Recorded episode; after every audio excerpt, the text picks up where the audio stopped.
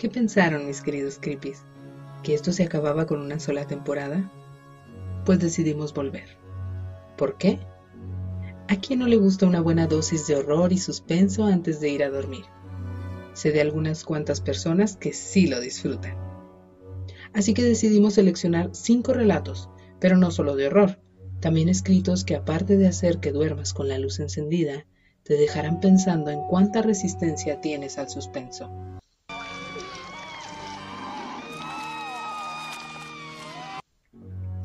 En esta segunda temporada nos adentramos a los cuentos de la llamada maestra mexicana del terror, Amparo Dávila. Ella comentó en más de una ocasión que sus producciones se centraban en una imaginación desbordada que podía terminar en locura, pues para ella la línea entre sanidad mental y locura es muy delgada y por ende aterradora. Es así pues como te recomendamos abrazar, morder o arañar lo que tengas a la mano. Digo, por aquello de los sustos. Esto es la segunda temporada de Niñas a Dormir. La señorita Julia, de Amparo Dávila. La señorita Julia, como la llamaban sus compañeros de oficina, llevaba más de un mes sin dormir, lo cual empezaba a dejarle huellas. Las mejillas habían perdido aquel tono rosado que Julio conservaba a pesar de los años, como resultado de una vida sana, metódica y tranquila. Tenía grandes y profundas ojeras, y la ropa se le notaba floja. Y sus compañeros habían observado con bastante alarma que la memoria de la señorita Julia no era como antes. Olvidaba cosas, sufría frecuentes distracciones y lo que más les preocupaba era verla sentada ante su escritorio, cabeceando, a punto casi de quedarse dormida. Ella, que siempre estaba fresca y activa, su trabajo había sido hasta entonces eficiente y digno de todo elogio. En la oficina empezaron a hacer conjeturas. Les resultaba inexplicable aquel cambio. La señorita Julia era una de esas muchachas de conducta intachable y todos lo sabían. Su vida podía tomarse como ejemplo de moderación y rectitud. Desde que sus hermanas menores se habían casado, Julia vivía sola en la casa que los padres le habían dejado al morir. Ella la tenía arreglada con buen gusto y escrupulosamente limpia, por lo que resultaba un sitio agradable, no obstante ser una casa vieja. Todo allí era tratado con cuidado y cariño. El menor detalle delataba el fino espíritu de Julia, quien gustaba de la música y los buenos libros, la poesía de Shelley y la de Keats, los sonetos del portugués y las novelas de las hermanas Bronte. Ella misma se preparaba los alimentos y limpiaba la casa con verdadero agrado. Siempre se le veía pulcra, vestida con sencillez y propiedad. Debió de haber sido bella, Aún conservaba una tez fresca y aquella tranquila y dulce mirada que le daba un aspecto de infinita bondad. Desde hacía algún tiempo estaba comprometida con el señor de Luna, contador de la empresa, quien la acompañaba todas las tardes desde la oficina hasta su casa. Algunas veces se quedaba a tomar un café y a oír música, mientras la señorita Julia tejía algún suéter para sus sobrinos. Cuando había un buen concierto, asistían juntos. Todos los domingos iban a misa y a la salida a tomar helados o a pasear por el bosque. Después, Julia comía con sus hermanas y sobrinos. Por la tarde jugaban canasta uruguaya y tomaban el té. Al oscurecer, Julia volvía a su casa muy satisfecha. Revisaba su ropa y se prendía los rizos. Hacía más de un mes que Julia no dormía. Una noche le había despertado un ruido extraño, como de pequeñas patadas y carreras ligeras. Encendió la luz y buscó por toda la casa sin encontrar nada. Trató de volver a dormirse y no pudo conseguirlo. A la noche siguiente sucedió lo mismo y así día tras día. Apenas comenzaba a dormirse cuando el ruido la despertaba. La pobre Julia no podía más. Diariamente revisaba la casa de arriba abajo sin encontrar ningún rastro. Como la duela de los pisos era bastante vieja, Julia pensó que lo mejor estaba llena de ratas y eran estas las que la despertaban noche a noche. Contrató entonces a un hombre para que tapara todos los orificios de la casa, no sin antes introducir en los agujeros un raticida. Tuvo que pagar por ese trabajo 60 pesos, lo cual le pareció bastante caro. Esa noche se acostó satisfecha, pensando que había ya puesto fin a aquella tortura. Le molestaba mucho, sin embargo, haber tenido que hacer aquel gasto, pero se repitió muchas veces que no era posible seguir en vela ni un día más. Estaba durmiendo plácidamente cuando el tan conocido ruido la despertó. Fácil es imaginar la desilusión de la señorita Julia. Como de costumbre, revisó la casa sin resultado. Desesperada, se dejó caer en un viejo sillón de descanso y rompió a llorar. Allí vio el amanecer. Como a las once de la mañana, Julia no podía de sueño. Sentía que los ojos se le cerraban y el cuerpo se le aflojaba pesadamente. Fue al baño a echarse agua en la cara. Entonces oyó que dos de las muchachas hablaban en el pasillo, junto a la escalera. ¿Te fijaste en la cara que tiene hoy? Sí, desastrosa. No sé cómo puede presentarse a trabajar así. Hasta un niño sospecharía. Entonces, ¿tú también crees? Pero si es evidente. nunca me imaginé que la señorita Julia... Lo que a mí me da coraje es que se haga pasar por una santa.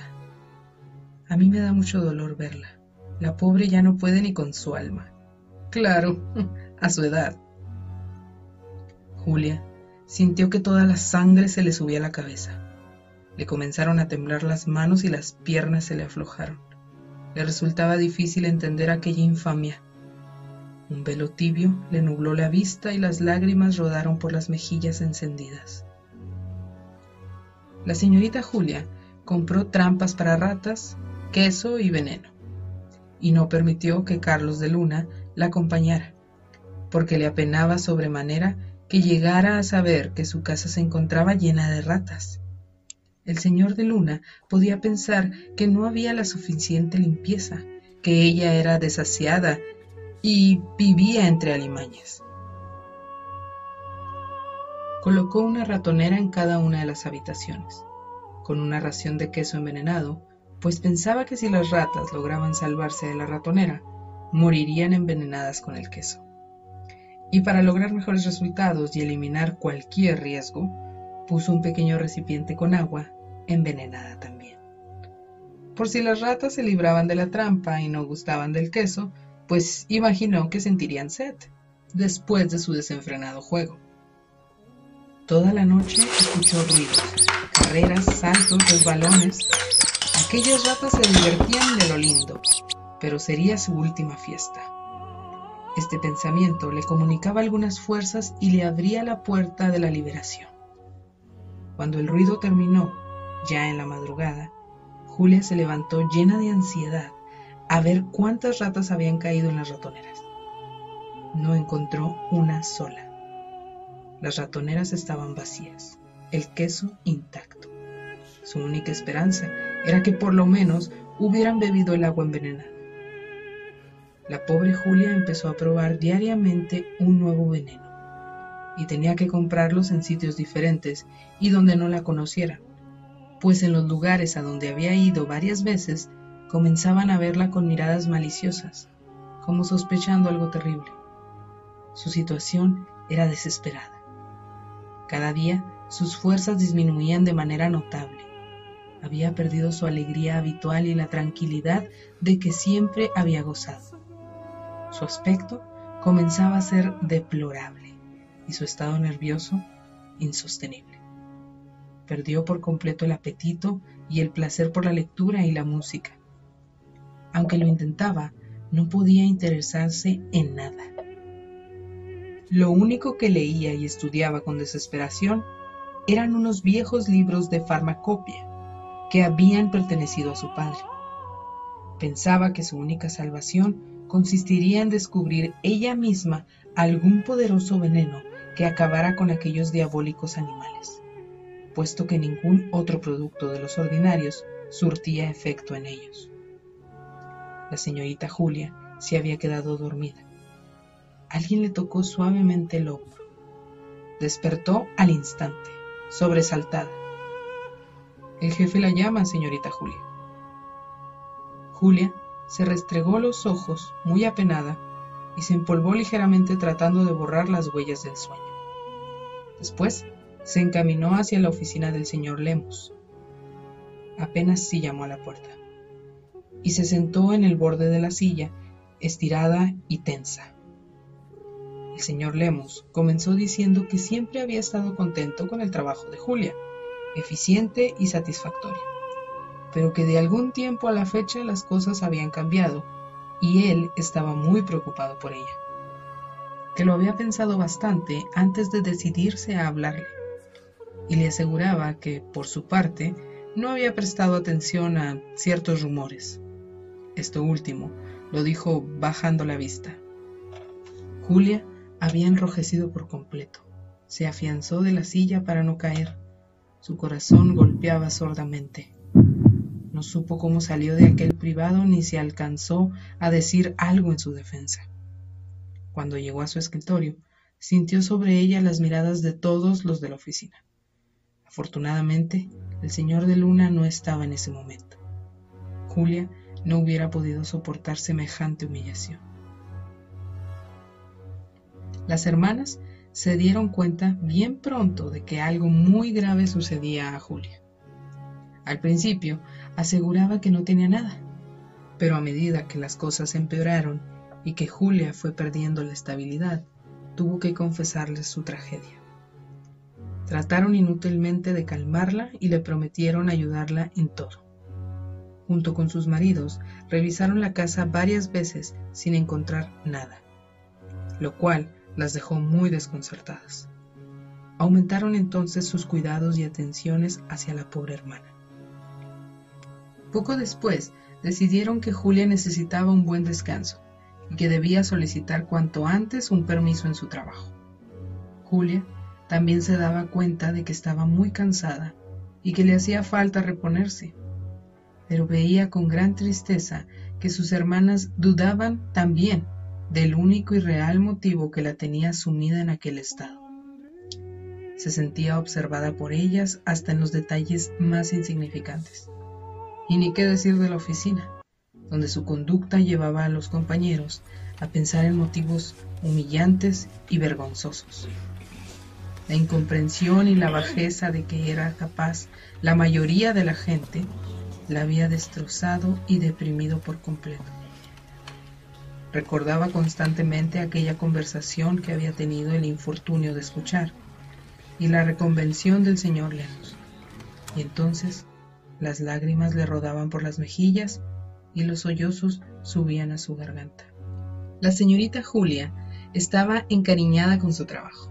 No obstante, la serie de humillaciones y calumnias que a últimas fechas había tenido que sufrir, llevaba 15 años en aquella oficina y siempre había pensado trabajar allí hasta el último día que pudiera hacerlo, a menos que se le concediera la dicha de formar un hogar como a sus hermanas. Pensaba que era poco serio andar de un trabajo en otro y que eso no podía sentar ningún buen precedente. Después de mucho cavilar, resolvió que no le quedaba más remedio que solicitar un permiso, como deseaban sus hermanas, y tratar de restablecerse. Las relaciones de Julia con el señor de Luna se habían ido enfriando poco a poco, y no porque esta fuera la intención de ella, cuando empezó a sufrir aquella situación desquiciante, se rehusó a verlo diariamente como hasta entonces lo hacía, por temor a que él sospechara algo. Experimentaba una enorme vergüenza de que descubriera su tragedia. De solo imaginarlo, sentía que las manos le sudaban y la angustia le provocaba náuseas. Después, ya no era solo ese temor, sino que Julia no tenía tiempo para otra cosa que no fuera preparar venenos. Había improvisado un pequeñísimo laboratorio utilizando algunas cosas que se habían encontrado en un cajón y que sin duda su padre guardaba como recuerdo de sus años de farmacéutico. Pues unos años antes de morir, vendió la farmacia y solo se dedicaba a atender unos cuantos enfermos. En ese laboratorio, Julia pasaba todos sus ratos libres y algunas horas de la noche mezclando sustancias extrañas que la mayoría de las veces producían emanaciones insoportables o gases que le irritaban los ojos y la garganta, ocasionándole accesos de tos y copioso lagrimeo. Así las cosas, Julia ya no tenía tiempo ni paz para sentarse a escuchar música con el señor de Luna. Se veían poco, si acaso una vez por semana, y los domingos que iban a misa. Pero Julia sentía que aquel afecto era de una tal solidez y firmeza que nada lo podía menoscabar un sentimiento sereno y tranquilo, como una sonata de Bach, un entendimiento espiritual estrecho y profundo, lleno de pureza y alegría. Así lo había definido Julia. Y el señor de Luna pensaba igual que Julia respecto de la nobleza de sus relaciones, tan raras y difíciles de encontrar en un mundo enloquecido y lleno de perversión, en aquel desenfreno donde ya nada ni nadie tenía tiempo de pensar en su alma ni en su salvación, donde los hogares cristianos cada vez eran más escasos. Y daba gracias diariamente por aquella bella dádiva que se le había otorgado y que tal vez él no merecía. Pero Carlos de Luna era un hombre en extremo piadoso, hijo y hermano ejemplar, contador honorable y muy competente. Pertenecía con gran orgullo a la Orden de Caballeros de Colón, de cuya mesa directiva formaba parte. Ya hacía algunos años que debería haberse casado, pero él, responsable en extremo, había querido esperar a tener la consistencia moral necesaria, así como cierta tranquilidad económica que le permitiera sostener un hogar con todo lo necesario y seguir ayudando a sus ancianos padres. Había conocido a Julia desde tiempo atrás.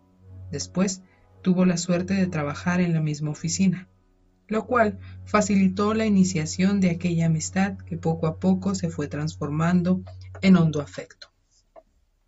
A últimas fechas, el señor de Luna se hallaba muy preocupado y confuso. Julia había cambiado notablemente, y él sospechaba que algo muy grave debía de ocurrirle. Se mostraba reservada, evitaba hablarle a solas. Empezó a sufrir en silencio aquel repentino y extraño cambio de Julia y esperar que un día le abriera su corazón y se aclarara todo. Pero Julia cada día se alejaba más y el señor de Luna empezó a notar que en la oficina se comentaba también el cambio de Julia. Después llegaron hasta él frases maliciosas y malintencionadas que tuvieron la virtud, primero, de producirle honda indignación y después de prender la duda y la desconfianza en su corazón. En este estado fue a consultar su caso con el reverendo Padre Cuevas, que desde hacía muchos años era su confesor y guía espiritual, y quien resolvía los pocos problemas que el buen hombre tenía.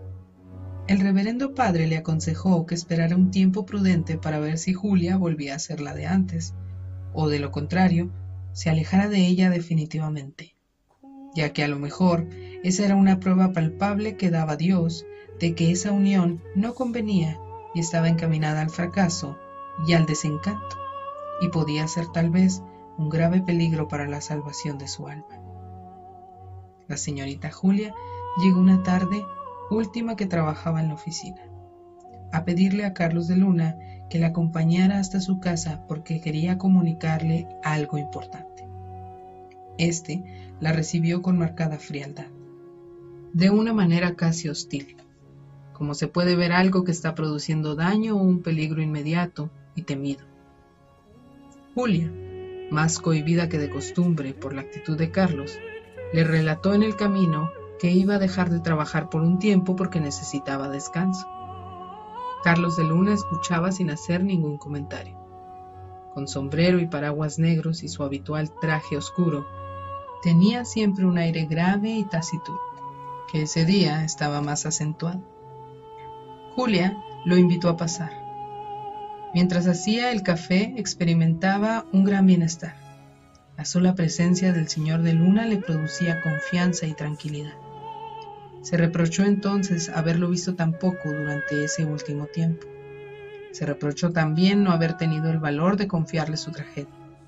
Él la hubiera confortado y juntos habrían encontrado alguna solución. Decidió entonces hablar con Carlos. Los dos bebían el café en silencio. De pronto, Julia dijo, Carlos, yo quisiera decirle, diga Julia, ¿no quisiera oír algo de música? Como usted guste.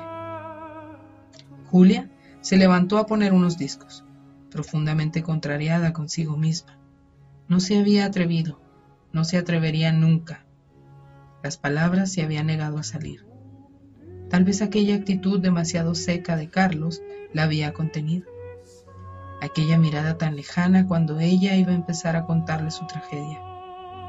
Cogió su tejido y se sentó. Entonces, Carlos de Luna comenzó a hablar, más bien a balbucear. Julia, yo quisiera proponerle, más bien, yo he pensado, querida Julia, yo creo que lo mejor, es decir, tomando en cuenta, Julia, por nuestro bien y salud espiritual, lo más conveniente es dar por terminado, bueno, quiero decir, no llevar adelante nuestro proyecto de matrimonio.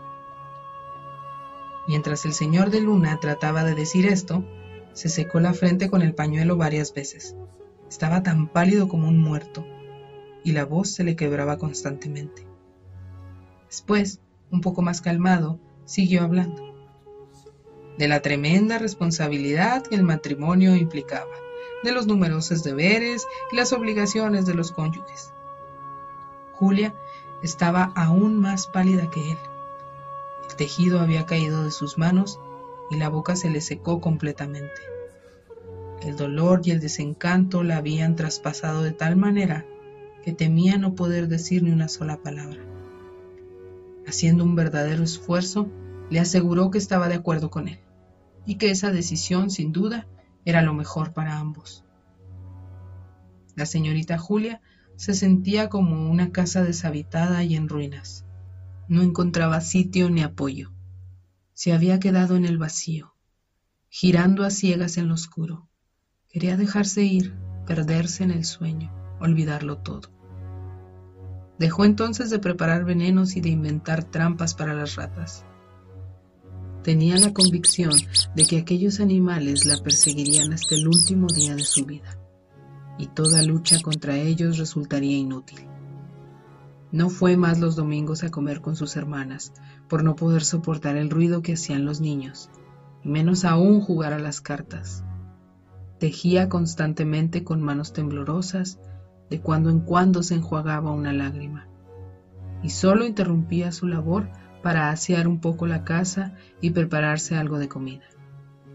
A veces se quedaba algún rato dormida en el sillón, y esto era todo su descanso.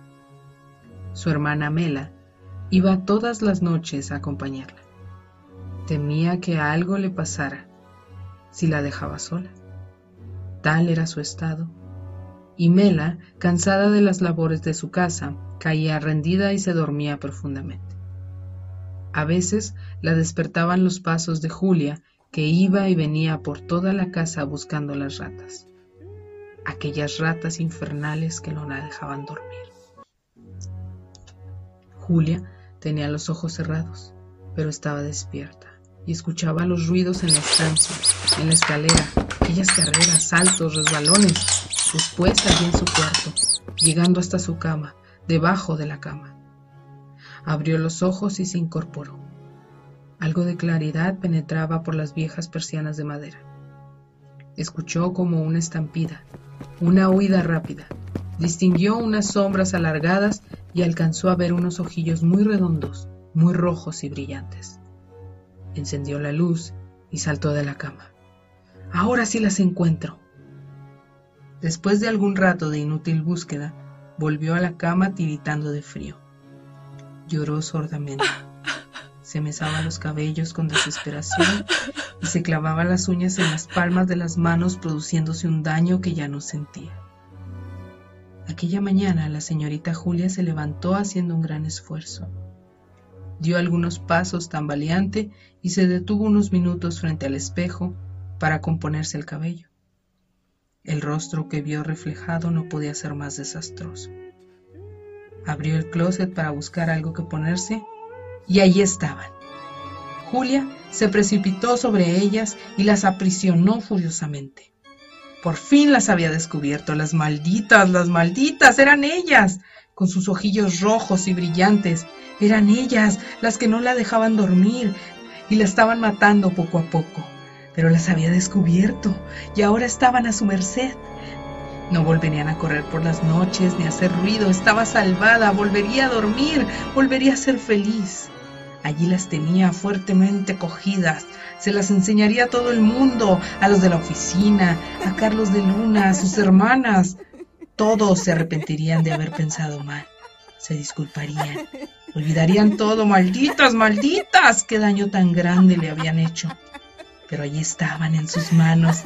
Reía a carcajadas, las apretaba más, caminaba de un lado a otro del cuarto. Estaba tan feliz de haberlas descubierto. Ya había perdido toda esperanza.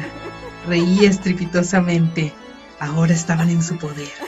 Ya no le harían daño nunca más. Hablaba y reía, lloraba de gusto y de emoción, gritaba, gritaba, qué suerte haberlas descubierto, qué suerte, risa y llanto gritos, carcajadas, con aquellos ojillos rojos y brillantes. Gritaba, gritaba, gritaba. Cuando Mela llegó, restregándose los ojos y bostezando, encontró a Julia apretando furiosamente su hermosa estola de Marta Sevillanas.